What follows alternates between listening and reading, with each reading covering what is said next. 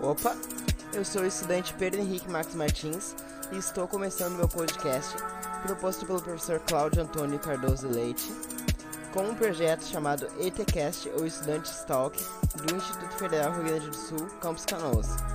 O tema escolhido do meu trabalho são as minorias sexuais como movimentos identitários.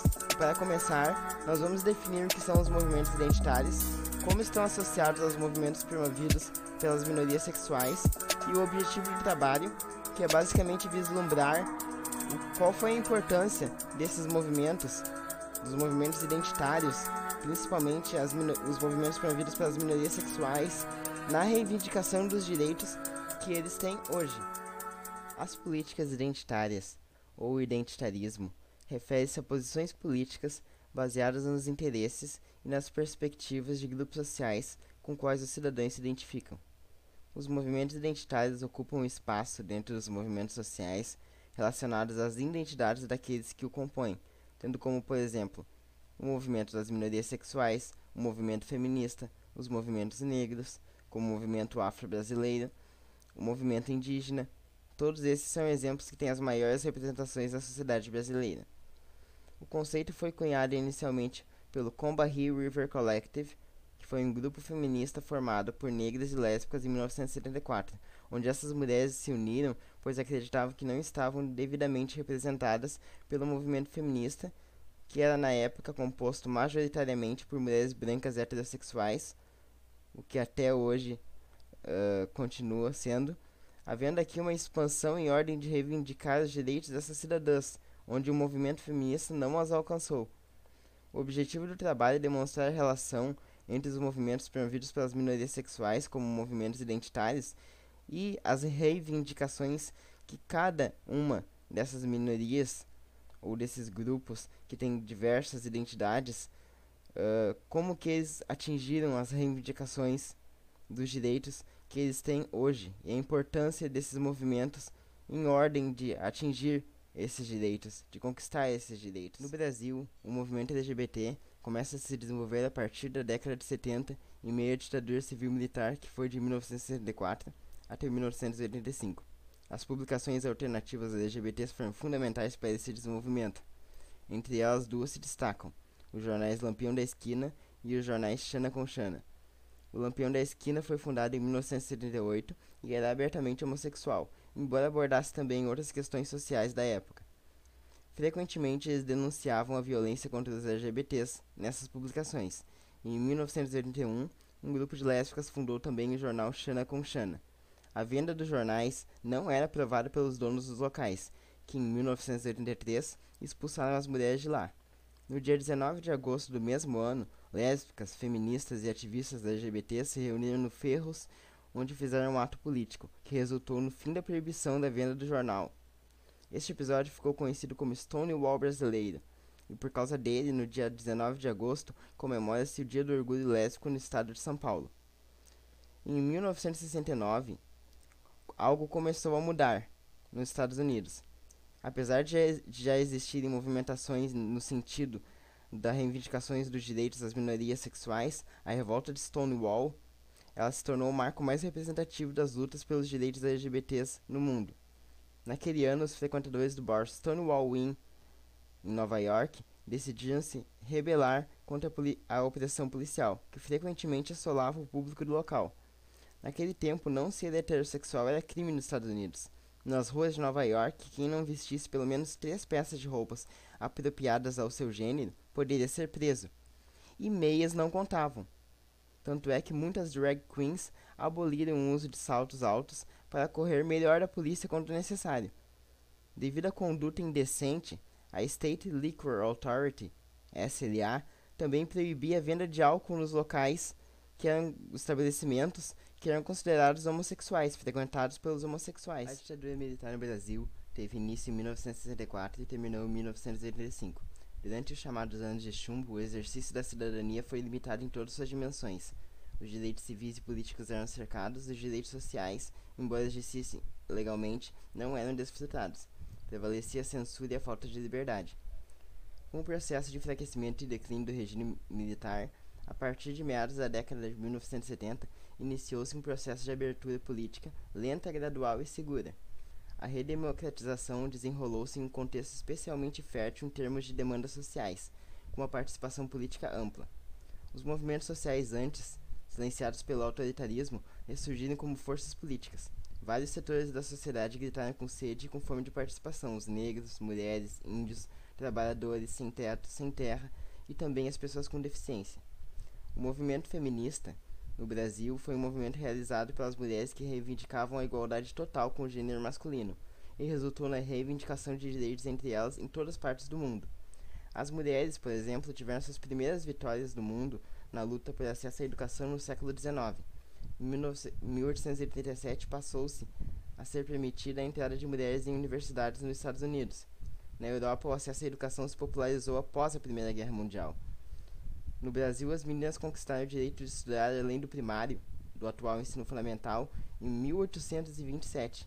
Em 1879, elas ganharam finalmente o direito de cursar uma faculdade.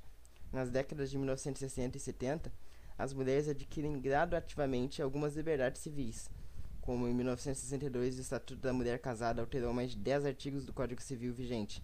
A nova lei retirou a obrigatoriedade da autorização do marido para trabalhar e concedeu o direito à herança de requerimento da guarda dos filhos e estendeu às mulheres o poder familiar. Em 1977, a aprovação da lei de divórcio conferiu liberdade e autonomia para as mulheres interromperem casamentos infelizes. A luta pelo fim da violência contra as mulheres ganhou força no Brasil também a partir dos anos 80, culminando com a criação em 85 do Conselho Nacional dos Direitos da Mulher. Uma das maiores conquistas brasileiras nessa área no entanto, são recentes. Em 2006 foi criada a Lei Maria da Penha, a primeira a reconhecer e criar mecanismos para combater a violência doméstica. O nome é uma homenagem à farmacêutica brasileira que ficou paraplégica após sofrer agressões do marido por anos. Foi um importante marco para dar respaldo às mulheres para denunciar agressores. Ela não aborda apenas a violência física, mas também a psicológica, sexual, Temos também os movimentos identitários raciais e o que denominamos movimento negro é, na verdade, um conjunto de movimentos sociais que lutam contra o racismo e pela igualdade social e de direitos entre negros e brancos, sobretudo no mundo ocidental, marcado pela escravização dos povos africanos. Desde o século XIX, vários movimentos surgiram em defesa da igualdade de direitos civis, contra a escravidão e contra o racismo. A maior parte dos movimentos se concentrou em países americanos e na África do Sul por conta da escravização nas Américas e do apartheid, no século XX, os movimentos ramificaram-se, desenvolvendo pautas de lutas sociais distintas de acordo com as necessidades da população negra local. Como resultado da atuação de tais movimentos, temos, por exemplo, a Lei 12.711-12 e a Lei 12.990-14, popularmente conhecidas como as Leis de Cotas, e a primeira prevê a reserva de 50% das vagas em cursos de universidades e institutos federais para estudantes de escola pública e estudantes que se autodeclarem pretos, pardos ou indígenas. E a segunda prevê a reserva de 20% das vagas ofertadas em editais de concurso públicos federais para pretos, pardos e indígenas. Também foi sancionada a Lei 7.716-89, popularmente conhecida como Lei KO, que prevê detenção de 1 a 5 anos para o crime de discriminação racial. Essa lei veda a recusa ao acesso a estabelecimentos públicos ou privados, o impedimento de acesso aos transportes, transportes públicos e a recusa à matrícula em instituições de ensino, ofensas, agressões e todo tipo de tratamento desigual por motivação racial. Também veda a confecção e a publicação da cruz suástica para a promoção do nazismo e qualquer tipo de propagação de ideias nazistas. O movimento indígena no Brasil, sobretudo, é um movimento social que foi e é muito presente e suas reivindicações possuem como objetivo central de sua movimentação política a conservação e a delimitação das áreas indígenas em ordem de preservar a sua cultura e costumes. Após a Constituinte de 1988, que foi o processo no qual os índios fizeram-se presentes, passa a ser assegurado o direito à sua própria cultura, direito processual e direito às terras tradicionalmente ocupadas, impondo à União o dever de zelar pelo cumprimento de seus direitos. O artigo 231 da Constituição Federal são reconhecidos aos índios sua organização social, costumes, línguas, crenças e tradições, assim como os direitos originários sobre as terras que tradicionalmente ocupam, competindo à União demarcá-las e proteger e fazer respeitar todos os seus bens. Em 2002, no novo Código Civil, o índio deixa de ser considerado relativamente incapaz e sua capacidade deve ser regulada por legislação especial O artigo 232 prevê: os índios, suas comunidades e organizações são partes legítimas para ingressar em juízo em defesa de seus direitos e interesses, intervindo o Ministério Público em todos os atos do movimento identitário muito importante foi o movimento das pessoas com deficiência, que reivindicava a igualdade entre as pessoas portadoras de alguma deficiência que ao longo da nossa história foram perseguidas e deixadas de lado pela nossa sociedade. Um fator relevante para chamar a atenção da população contra esse movimento e suas reivindicações foi a decisão da ONU, em 1981, de proclamar esse ano como Ano Internacional das Pessoas Deficientes, AIPD, sobre o tema Participação Plena e Igualdade. O advento do Ano Internacional das Pessoas Deficientes, o AIPD, colocou as pessoas com deficiência no centro das discussões no mundo e também no Brasil. Outro grande marco no Brasil, sobretudo, foi o ato público convocado pela Abradef em 21 de julho de 1980, na Praça de Sé, em São Paulo, um protesto contra a discriminação das pessoas com deficiência. Núcleo de Integração, de Deficientes, o ND, distribuiu carta aberta à população com uma das principais bandeiras do movimento, a busca pela igualdade. Segue uma das descrições de uma das cartas. Não reivindicamos privilégios, apenas meios para que possamos exercer os direitos comuns a todos os seres humanos. Ou seja, não é um privilégio viver, ter acesso aos meios que são necessários para ter igualdade com as os outros com as outras pessoas da sociedade e como pode uma pessoa deficiente exercer o seu direito de voto se ela é impedida de fazê-lo porque sua seção possui escadas. Outro movimento identitário muito importante foi o movimento das pessoas com deficiência, que reivindicava a igualdade entre as pessoas portadoras de alguma deficiência, que ao longo da nossa história foram perseguidas e deixadas de lado pela nossa sociedade. Um fator relevante para chamar a atenção da população contra esse movimento e suas reivindicações foi a decisão da ONU de proclamar 1981 como o Ano Internacional das Pessoas Deficientes, o chamado AIPD, sobre o tema Participação Plena e Igualdade.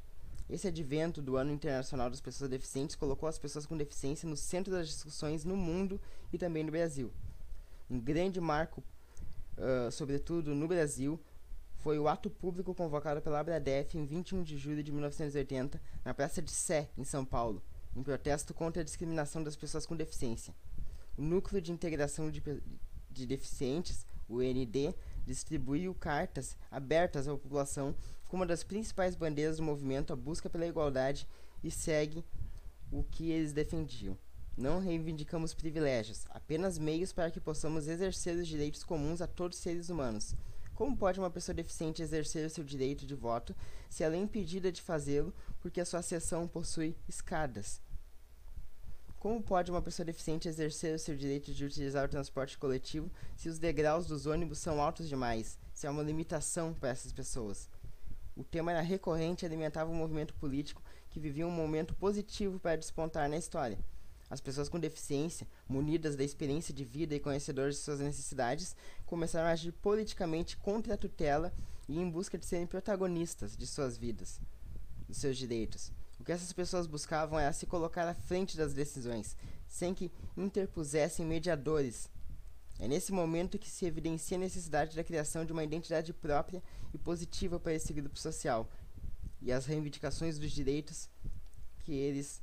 Movimentos identitários também, eles apresentam algumas controvérsias, porque o identitarismo ele é uma característica de movimentos de extrema direita e ele se popularizou na Europa após Segunda Guerra Mundial, afirmando o direito dos europeus e povos de origem europeia a uma cultura e territórios reivindicados como pertencendo exclusivamente a eles. Ou seja, o identitarismo ele pode servir também como uma margem para esses movimentos de extrema direita, movimentos racistas, nazistas. Então, essas pessoas elas também se veem uh, como uh, tendo uma identidade, uma, uma diferença das outras pessoas, mas eles usam isso de maneira criminal e inconstitucional. Eles usam o identitarismo como maneira de disseminar o nazismo, uh, a propaganda nazista, a, a o ódio contra as minorias sexuais, as minorias raciais. Então, a política identitária ela não foi bem associada apenas de maneira positiva a movimentos que queriam os seus direitos, que queriam reivindicar uh, os seus direitos básicos. Não, ela também foi vinculada a uma parte obscura da humanidade, onde algumas pessoas elas viam como um, um direito disseminar o ódio contra as outras pessoas do quais elas não se identificam, os outros grupos sociais que elas não aprovam. Então surge sim uma pode surgir uma identidade uh, principalmente nos movimentos de extrema direita que se popularizaram na Europa, uh, em virtude disso, com, a, com o objetivo uh, puro de disseminar o ódio às outras minorias e aos outros povos. Então, com o objetivo desses movimentos identitários de alcançar a igualdade ou de se mostrarem independentes ou de alcançarem os mesmos direitos civis que os que as outras pessoas na sociedade, de superar as limitações sociais que alguns grupos podem ter. Isso tudo foi muito importante e, sobretudo, foi fruto dessa luta, desses movimentos sociais organizados por pessoas de diversas identidades. Sem esses movimentos, todos esses direitos não teriam sido reivindicados. Esse foi o objetivo do trabalho relacionar as minorias sexuais com os movimentos identitários e deixar bem claro quais são os objetivos de cada um dos movimentos, como esses movimentos eles reivindicam direitos diferentes, são constituídos por pessoas com identidades diferentes e, sobretudo, lutam de alguma maneira pela mesma coisa, pelos direitos de cada uma dessas das pessoas que constituem esses movimentos e pela igualdade total das pessoas que constituem esses movimentos. Este foi o meu trabalho do Students Talk, ETCast.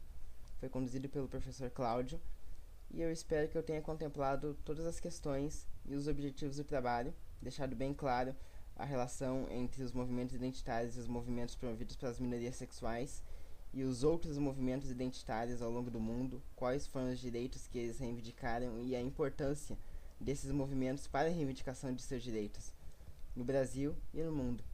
Até mais.